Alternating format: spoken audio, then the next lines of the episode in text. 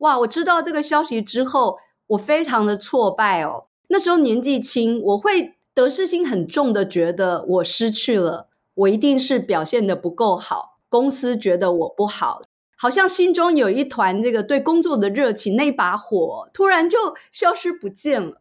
他又找我去讲话，他又说：“Midi，你觉得你未来是不是还要工作很久？”我说：“是啊，老板。”他说：“那你真的很在乎你以后做 manager 的职务是做二十八年还是做三十年吗？”我说：“呃，没有，差异不大。”他就说：“对啊，每一个人的时辰、每一个人的状况、每一个人的强项都不一样，你应该专注在你的这个啊、呃、优势能力上去发挥，不要跟别人比赛。你最大的敌人是你自己。”嗯。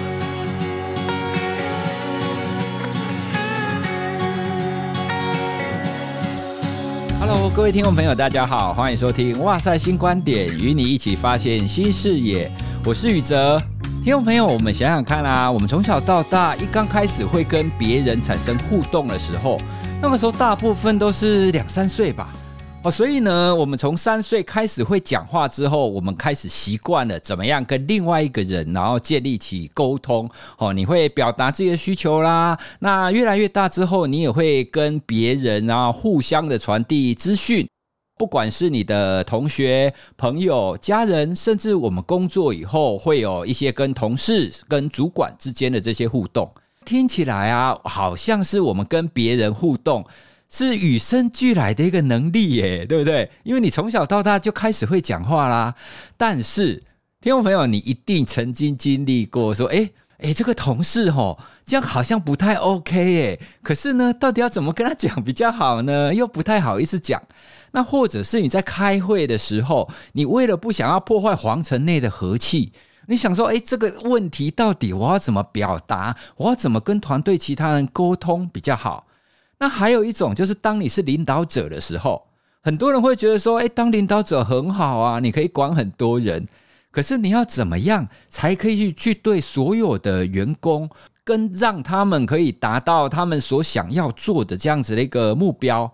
每一个人都是不太一样的嘛，哦，所以你可能要掌握住表达跟沟通那个最核心的地方。”哦，所以呢，我们今天就特地要来跟大家聊聊沟通这件事，尤其是职场上。我们今天呢，要找一位就是管理跟沟通的专家来跟大家聊，什么样叫做正向的沟通呢？好，我们先欢迎我们今天的来宾，他是光语言管理顾问公司的创办人陈淑芬，Midi，Midi 你好。呃，各位听众大家好，谢谢宇哲老师。不说不知道，我稍微讲一下他的经历，你就会觉得哇，真的是不得了啊！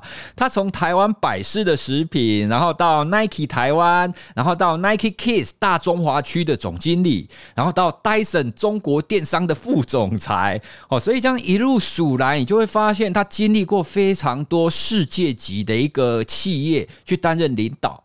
然后他现在呢，就创办了这个光语言的管理顾问公司，专门来跟大家聊什么叫做领导，什么叫做管理。今天呢，就从 Midi 这样子一路走来，在管理跟沟通上身经百战的经验，我们先来聊这个正向沟通这件事。就像我前面讲的啊，沟通好像大家从小到大应该都会啊，大家都会讲话啊。那你在你的这样子职场经历当中啊，你是怎么样开始领悟到所谓的正向沟通它的重要性？那怎么掌握它当中的精髓的呢？呃，其实。没有人真的一开始就知道要要怎么正向沟通哦。其实我们在生活里面跟家人、父母啊，结婚后有孩子，还有自己的伴侣，我觉得都是边做边边学。那我在职场上也是一路呃，在失败中跟成功的这些经验里面去学习哦，一路跌跌撞撞。那我身边会有很多非常优秀的领导人，那我看到很棒的这些贵人，我会跟他们学习。那我看到一些比较不好的状况，我也会提醒我自己啊，我以后不要变得像他们这样。那我自己回想起来，可能是我工作大概职场上七八年之后哦，我历练过一些比较高阶的主管，到业务经理、行销经理，我带的团队比较大，我才真的领悟出这个正向沟通它有多么的重要。然后我去揣摩，哎，我要怎么样沟通？什么叫做正向沟通？怎么样去真的去在每天的这个工作里面去呃实践它？而且我期许我自己要成为一个好的一个沟通者。当我开始在思考沟通这件事情的时候，我就在回想我自己哦，呃，这么多年的工作经验，如果我真的要说怎么样去做一个成功的沟通，它的关键成功因素在哪里哦？我真心觉得是。同理心，诶，就是说，你是不是能够站在对方的角度去了解对方？这个真的非常的重要，因为只有你真的了解对方，你才能够跟对方产生一个连结哦。连结之后，你们才有办法在一个共振的一个频道里面去产生共鸣，然后你才能够真的听到原来他想要说这个，你才能够说出原来他想要听这个。然后带到一个比较正向的一个互动的沟通里面。哇，这样听起来正向沟通跟一般人想象的不太一样。像比如说，我来想象正向沟通好了，因为正向这个词啊，我就会联想到说，哎，是不是你在讲话的时候啊，都要讲一些比较正面的话，要去称赞他啦，或者是要说一些好话等等的。听你刚刚这样子讲解起来，它的核心就是同理嘛。那同理的概念，其实也跟我们哇赛心理学节目我们常常在聊的概念，其实蛮像的。好，因为你在团体当中，你要让大家可以互相的连结，当中的核心确实是需要有同理心这个部分。嗯嗯嗯。但话又说回来啊，其实同理说起来很简单呐，大家也知道说，对了对了，要同理，但是怎么做？我觉得这才是最困难的一个地方。就你以前曾经有过一个什么样子很有挑战性的经验，来跟我们讲说，好，那在这个困难的情况底下，你是怎么运用你刚刚讲的正向沟通？我想要分享两个例子哦，都是观察我的身边的老板他们实际的这些跟跟员工沟通的经验。那我想让大家知道，就是说为什么我觉得我被同理了。或者是为什么我没有被同理哦？那我觉得同理的本质，它是来自于利他。那利他听起来好像很伟大，其实它的概念很简单，就是你是不是能够为别人增加价值，帮助他成功，帮助他看到他没有看到的事情哦。那这样就能够比较容易建立一个互信跟双赢的一个关系。那我先来讲两个小故事哦，是在我从学校毕业才刚入职场两年多的经验。一个是呃一个很优秀的领导人的一个比较好的示范，那一个可能不是那么好的示范。那我是怎么样觉得我被同理跟我不被同理哦？那第一个故事我来讲一下这个成功的这个案例哦。我在好多好多年前哦，呃，我是第一份工作呢，我是联合利华的行销储备干部。呃，因为我对行销是非常非常大的热爱哦。那联合利华堪称是行销界就是非常好的公司，大家都想要进去。那么当时去争取这个位置的有八百多个人，那录取了三个。哇！我们分别被放在不同的品牌下面哦，大家都要被公司来培训。那当时我对我自己的期许很高，我也非常非常的努力工作。我希望有一天我能够做到我梦想的工作，就是做一个品牌经理。完成了两年的行销部的这个训练，我就到我的下一站，就到业务部去。那在这个时候啊，行销部呢就有一个品牌经理的缺出来。哇，我们三个人都好希望自己是这个幸运儿，第一个被 promote。结果出来之后，哎呀，当然就是另外一个优秀的同事，他还在行销部。那我那时候已经到了业务部了。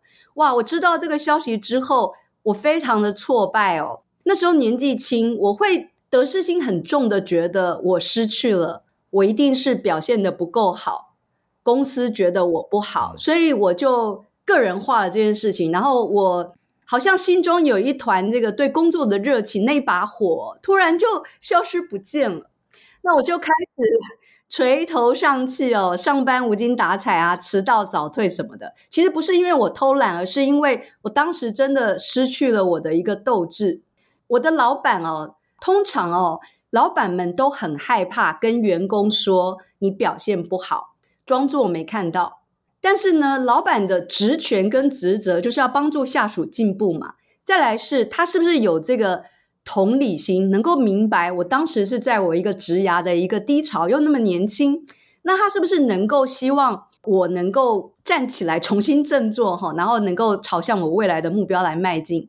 我想他一定是有一些挣扎，那他就找我去讲话，他就说：“Midi，你觉得你未来是不是还要工作很久？”我说：“是啊，老板。”他说：“那你真的很在乎你以后做 manager 的职务是做二十八年还是做三十年吗？”我说：“呃，没有，差异不大。”他说：“那如果是这样的话，你为什么这么的在意这一次的这个事件？哈，然后这样子每天无精打采、迟到早退，你觉得我会捧默你吗？”我就说：“老板，你不会。”他就说：“对啊，每一个人的时辰、每一个人的状况、每一个人的强项都不一样。”你应该专注在你的这个啊、呃、优势能力上去发挥，不要跟别人比赛。你最大的敌人是你自己。哇，当时才二十多岁的我，我觉得这个真的是一语惊醒梦中人。我就呃收拾起我的挫败，我开始专注在我在从事这个业务员的工作，每天的这个行程安排、服务客户，每周我缴交这些重要周报。那因为我有了行销的。呃，工作背景，我对于公司的价格策略啊，呃，促销策略，还有怎么样去节省公司的陈列物，我每一周都有非常多很好的一些建议。那我的报告就被所有的经理人员传阅，然后传到我们业务部的老大。哇！然后呢，他们其实对我非常认可。我就在六个月后，我在一个资深男性主管挂帅的业务部，我竟然被 promote 成为主要客户经理。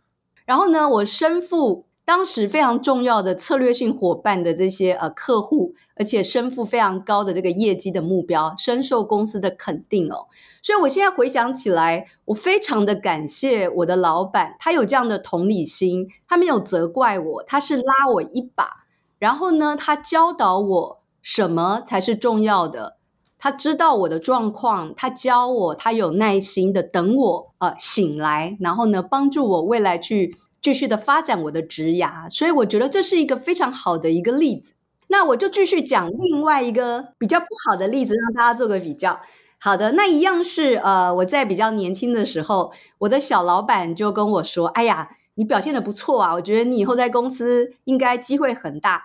我安排了你去跟大老板哦，去表述你对公司是多么的有热爱，你对你的工作是多么的呃愿意付出。”然后让他能够指点指点你，我就说好啊，哇！因为这个机会哦，我就准备了好多天。那当天我就在约好的时间，我就到了老板的办公室。那我一坐下来，我就发现，诶，我的老板好像他的脸一直在电脑荧幕前面哦，连看我都没有看一眼。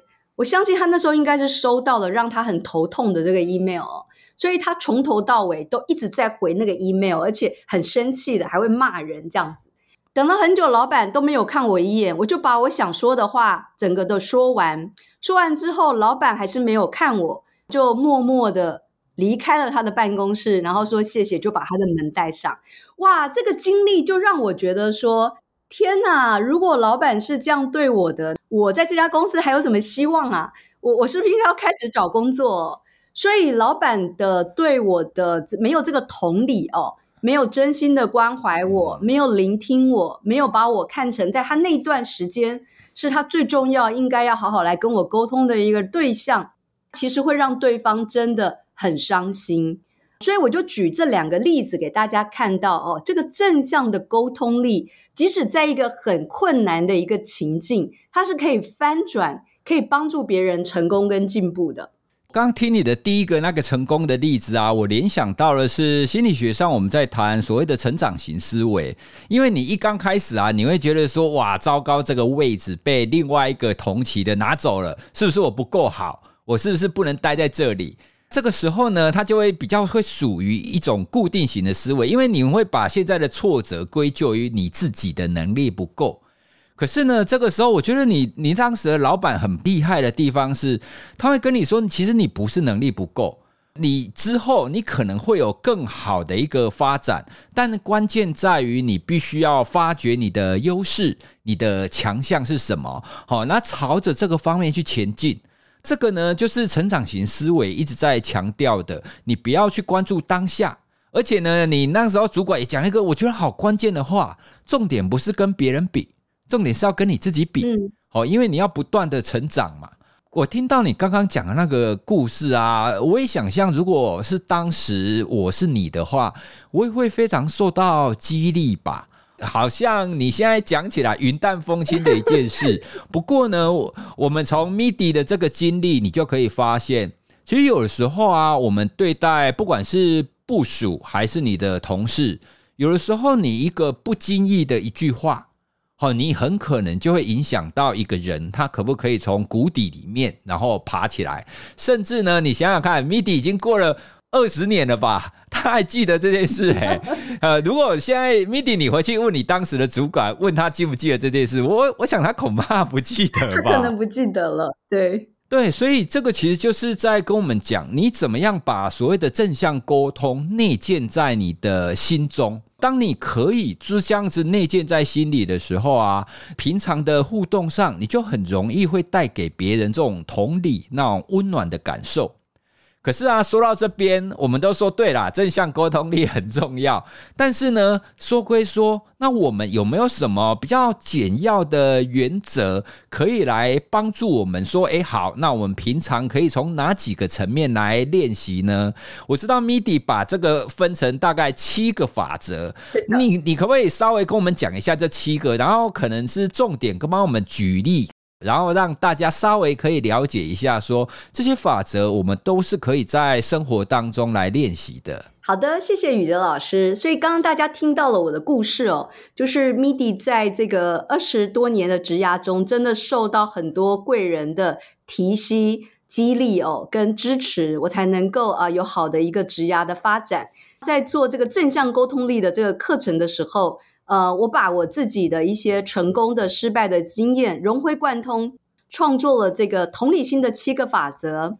同理心这个字呢，empathy，e m p a t h y，呃，我很巧妙的把我想要表达的意念哦，贯穿在这个每一个字母当中。那么第一个字呢，E 就是 enthusiasm，热忱哦，你真心的关怀你的员工，对方一定感觉得到。那我举一些例子，就是，诶，我觉得如果我在跟我的团队哦，尤其是行销团队，当我对于他们想要来讨论的这个事情，我也感到哇，我对这东西很有兴趣哦，他们觉得非常有共鸣，而且他们愿意的把他们所有的这些很有创意的 idea 通通拿出来分享，所以这能够激发团队的一个最棒的一个创造力的一个呈现。第二个 M，mentoring 教导。你有心的来提供对方协助，帮助对方进步、成长跟成功。那么我刚刚提到我之前的那个贵人老板，他就是在一个我在呃非常低落的一个 moment，他来呃真心的提供我一些呃不同的观点哦，来帮助我去重新思考这个事情，让我有一种成长呃性的一个思维。所以呢，我可以聚焦在我应该要努力的方向上。那这个就是一个非常好的例子。那么耐心呢？P patience 这个呢，就是聆听对方说出的重点。那么我们在对方在跟我们表述事情的时候，不要打断他，也不要臆测他，也不要去控制他。那这个例子是我在做 coaching 的时候，我发现，呃，我的团队会给我一些 feedback 说啊，他们的老板常常都在他们讲话讲到一半的时候就打断他。哦，我知道，我知道，你是不是来跟我说 budget 不够？你不用再说了，budget 分完了哈，没有了，你就出去吧。其实这会让 团队觉得好受伤哦。其实他只是想要进来跟老板分享他最近的一些好的一些进展，希望老板能够给他多一些的鼓励哦。所以这是提醒我们要有耐心。下一个字是 A，Action 行动哦。诶，既然我们已经有这个正向沟通的发生，如果能够有一些积极主动的去了解目前的状况，而且马上定下。我们接下来的行动方案，那么这个沟通的效益就非常的棒，它是有一个好的结果跟产出的。下一个字是 T，Trust，就是信任哦。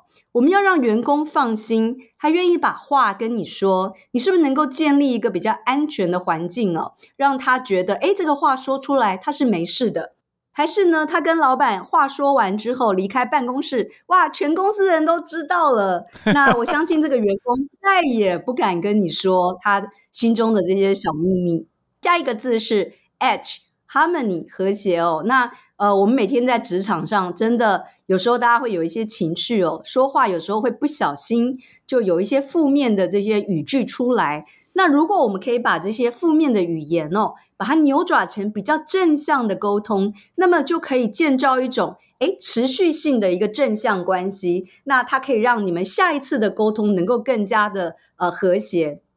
那么最后一个字，我觉得也是最重要的，这个 Y 就是 you first，你最重要哦。当你在跟对方对谈的时候，你一定要让对方感觉到，哇，这三十分钟的时间，哪怕只有十分钟，你的眼睛、你的心、你的耳朵都是放在我身上的。这个时刻我就最重要，所以我们对方呃能够听到我想说的话，我能也能够说出我想说的话，那么这样子的话，双方的这个连结跟共鸣就会产生。那我一开始提到的这个例子，就是。呃，我在跟以前的老板在聊，呃，在聊我的职业发展的时候，他完全没有在听，那那个对我的伤害是非常非常大的。那这个会提醒我，就是呃，只要我有机会跟团队的任何一个成员在沟通的时候，我一定会把心、眼、耳朵、眼睛通通放在他的这个身上，手机关起来，呃，这个电脑也要盖上，这样子。所以这个 empathy 啊，E M P A T H Y 就带出了热忱、教导、耐心、行动、信任、和谐和你最重要。哇，这七个元素，你一边在讲的时候啊，我就一边套用回你刚刚讲的那个成功跟失败的案例。像你刚刚最后一个，你最重要，就是在你那个失败的案例里面，就完全呈现出来，因为他根本没有在听啊。我也看过，也确实有很多主管。因为他们都很忙嘛，所以有的时候你那个下属在跟他讲话的时候，可能才讲没几句，他可能要接个电话啊，收个 email 啊，或干嘛，这确实就会让跟他谈话的这一个人就会觉得说啊，好啦，我是不是最不重要的？那一一直不断的被中断。在你讲到那个成功的例子啊，你在这七个元素里面，我觉得他一来那个成功的主管，他就是很有热忱嘛，他真心的关怀你，而且他也给你教导，而且我相信他也都很有耐心听你讲。从成功跟失败的案例，我们都可以从这七个要素里面，然后去切分哦，那你就可以知道说，到底人家是怎么样。的沟通跟表达，它可以让人家觉得说，哇，你真是一个正向沟通、有同理的一个人，或者是相反，你是一个不正向沟通的人 哦。所以这七个元素听起来就可以帮我们把所谓的正向沟通这件事情，让我们用一个更结构性的方法，然后去练习看看。既然我们知道有这几个元素之后啊，那我们来出一些情境题好了。我们用情境题，请 Midi 帮我们拆解一下。说好，那这个情境我们可以怎么样用正向沟通的方式来跟这些主管或者是跟这些部署聊？比方说，假设我是一个老板好了，那我底下呢会有一些工作效率不太好的员工。老板，因为我要发钱给他啊，我觉得啊，这些工作效率不佳的员工根本就薪水小偷。可是呢，你这样骂他，这样于事无补嘛，而且关系会变不好。可是呢，你又不能不讲，让他效率一直低落下去。到底你要怎么跟员工来做这样子的沟通呢？工作效率不佳的员工哦，如果老板不亲自出来去做一个正向的沟通，那么他其实会让其他的呃身边的同事会觉得，诶，老板都不管，这其实会还蛮伤害整个团队的工作士气哦，然后造成一个恶性的一个循环。我知道哦，有时候老板哦赞美别人好容易哦，但是你要去指正下属的一些做得不好的这个部分哦，常常都觉得做不出来。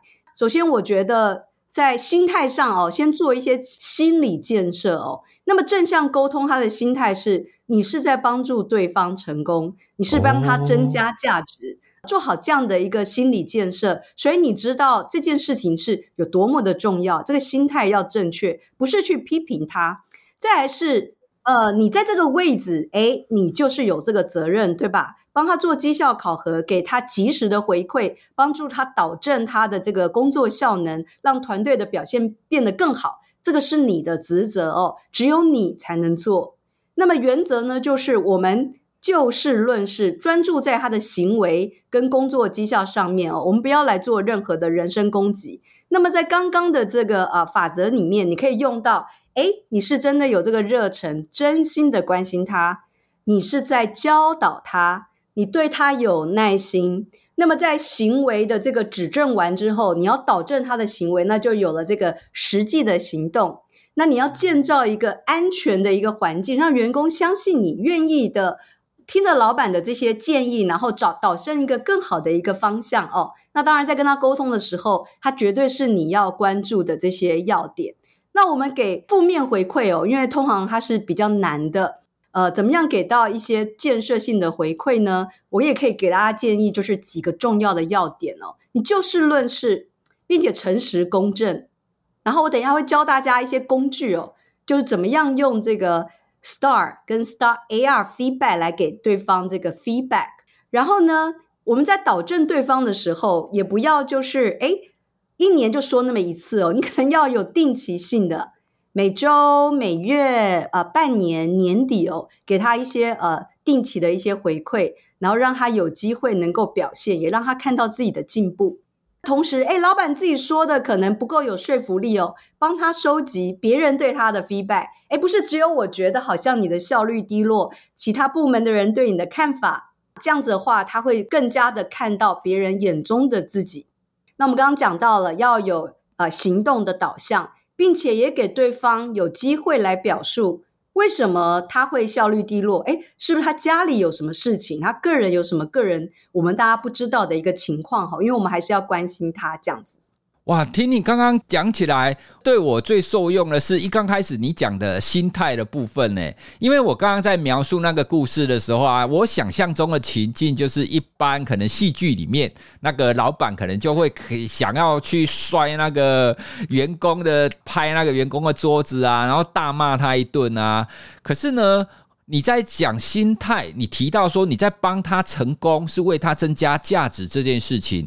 你在强调正向沟通的最重要的一个环节嘛，而不是我们刚刚提到那种拍桌子那一种，因为拍桌子那一种，他其实是在发泄自己的情绪，他并没有站在对方的立场，甚至呢，他根本也没有站在一个老板自己本身责任的立场嘛，对不对？因为以老板的立场，你是要让大家变得更好啊，你不是要那边臭骂他一顿，你不是要去发泄自己的情绪嘛。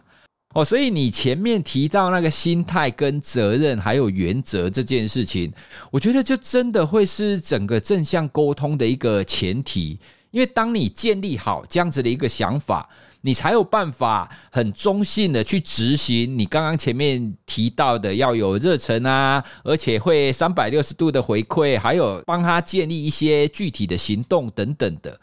诶，Midi，你刚刚有提到一个我很想要多知道一点的，就是负面沟通，它到底应该要怎么做？好像我们刚刚讲到这个例子啊，他可能做得不够好，我们有没有什么更可以具体的架构来让我们知道，针对这种负面的情况，我们可以有什么样子的方式去帮助我们去思考怎么样去沟通呢？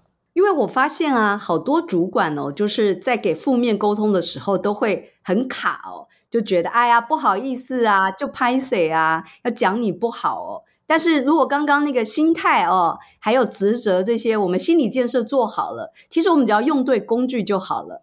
Star 跟 Star AR 哦，是我以前 HR 同事教我的，哇，我觉得这个工具超好用的，所以我希望今天能够分享给大家。它是一个非常建设性的一个一个架构哦，它可以帮助你聚焦在这个事情的本身。所以呢，即使你是一个比较容易情绪化的一个主管呢，也没有关系，因为你的脑袋啊就会专注的在这个 STAR 里面，导正员工的一些负面的一些行为，就事论事哦，不会对对方造成的这个人身攻击。那我来举一个例子好不好？可能比较容易理解哦。我们假设啊，我们现在在准备这个双十国庆的周年庆好了。那我刚刚讲到的 STAR situation 这个就是情境哦。S T A R 第一个字是 situation，第二个字是 task。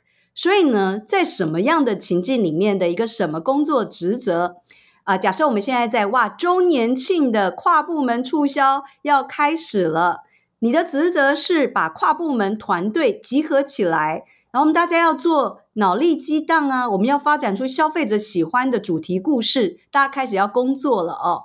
那 STAR 的这个 A R Action 是什么？R 是什么？哎，这个 Action 你没有抓好时间表，你也没有积极的找大家来沟通，哇，这个 Result 呢？结果就是眼看促销提案的时间都过了，所有的团队都着急死了，哇，今年的业绩就靠这个十月的周年庆，怎么办？各个部门抱怨升起，所以这就是原来的这个 STAR。Situation, task, action 跟 result，哇，那怎么办呢？出贼了。那我们可以来第二个 AR，第二个 A 是 alternative action。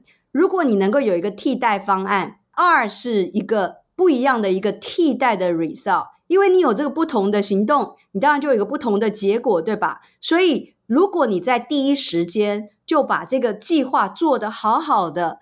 让大家知道，我们必须来这个时候来开会，脑力激荡，想出一个很棒的故事哦，把我们的商品集结，然后做出一个很棒的一个促销方案，赶快达到共识。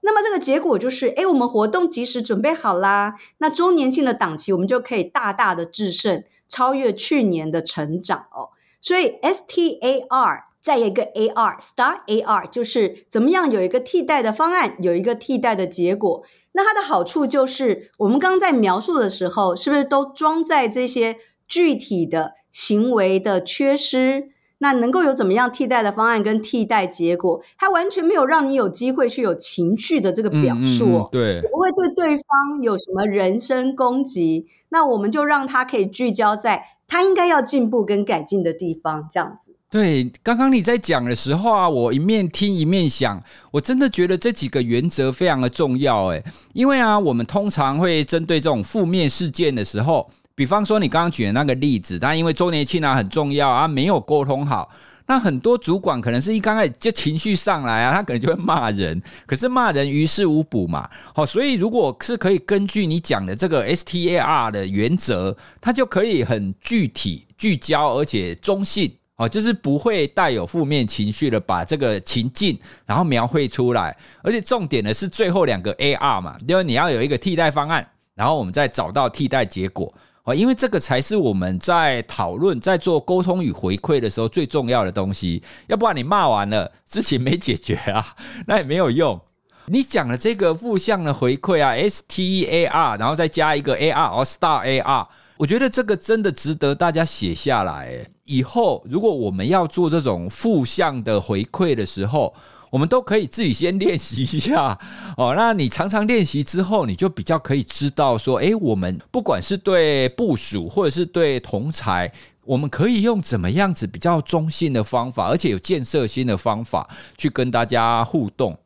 另外呢，Midi，我再请教一下哦，因为我们刚刚都是用那种。主管对部属这样子的一个例子嘛，可是我们在职场上沟通啊，其实不只是主管对部属，我们也可能是同事之间啊，甚至有的时候我们要对主管沟通嘛，哦，也会有下对上。那你刚刚讲的这个正向沟通的原则呢，在这各种不同的关系里面，它都有同样可以应用的地方吗？还是它会有什么样不一样的要点呢？哇，这个问题好棒哦！因为我们在职场上，你要么就是对老板的关系，对不对？由下对上，要么就是平行的同事，要么就是对你的团队。的确，在沟通的时候，呃，面对不一样的人哦，会有一些你要拿捏的这个分寸。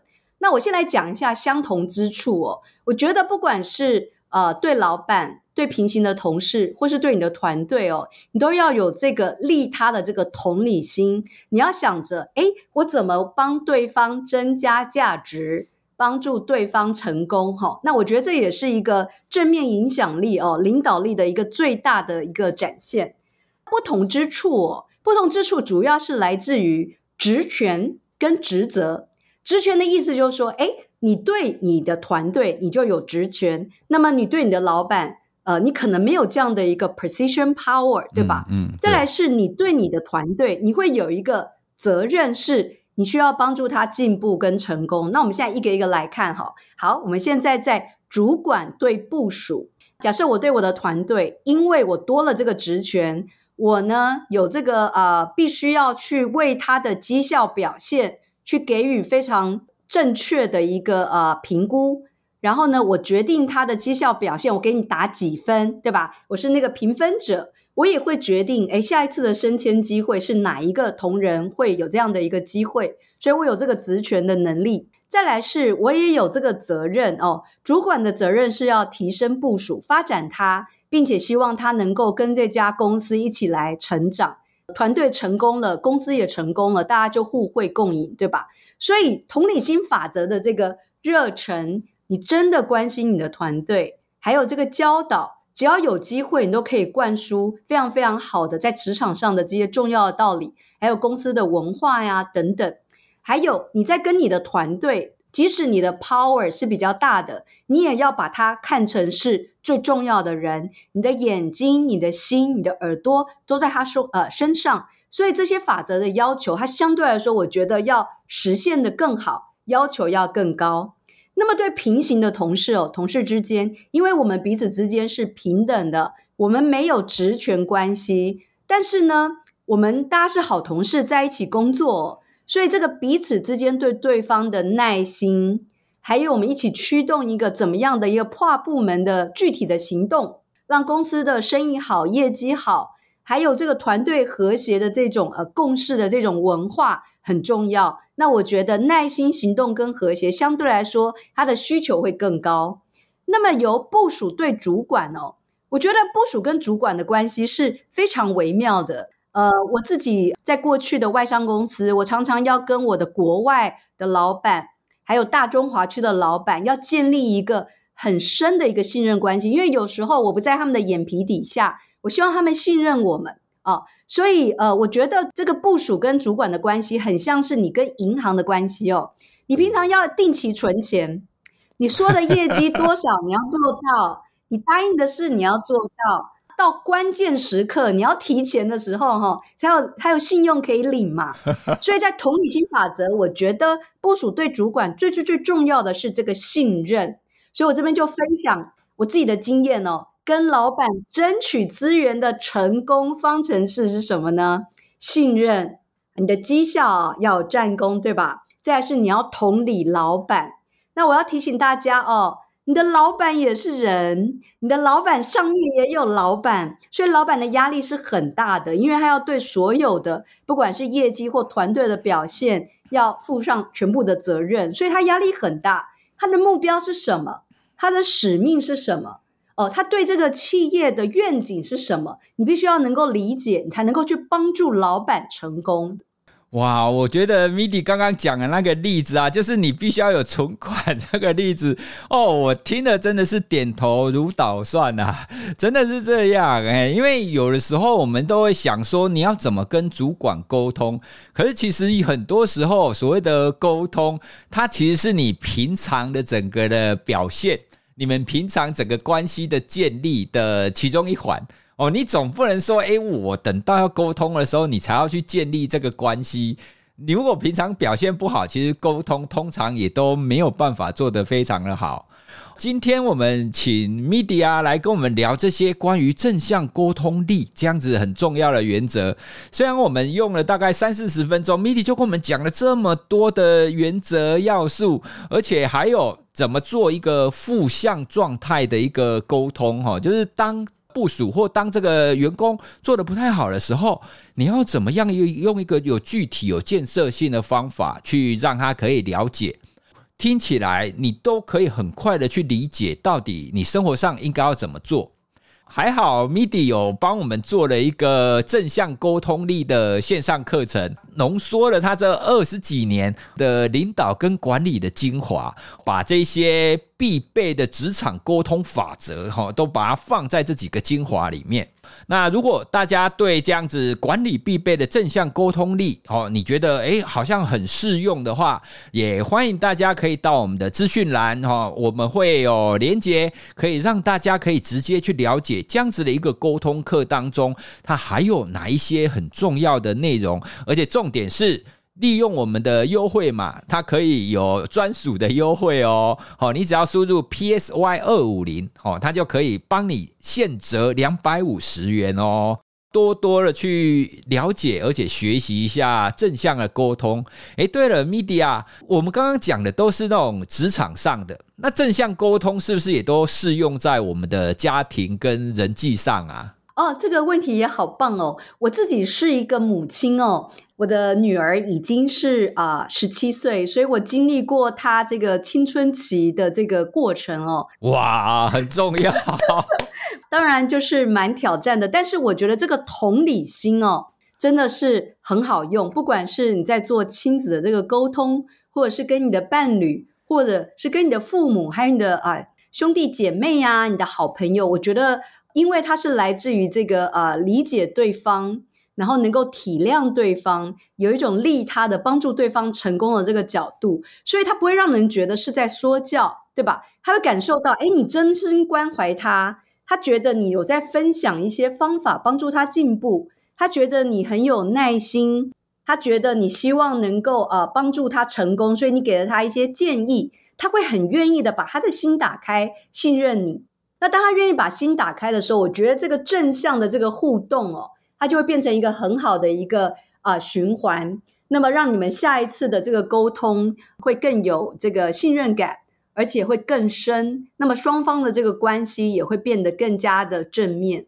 对，所以虽然他这一门课啊是比较是着重在职场管理哦，不过正向沟通从刚刚 Midi 所讲的那几个元素，其实我们听起来就可以知道，它真的是适用在每一个我们生活上的情境。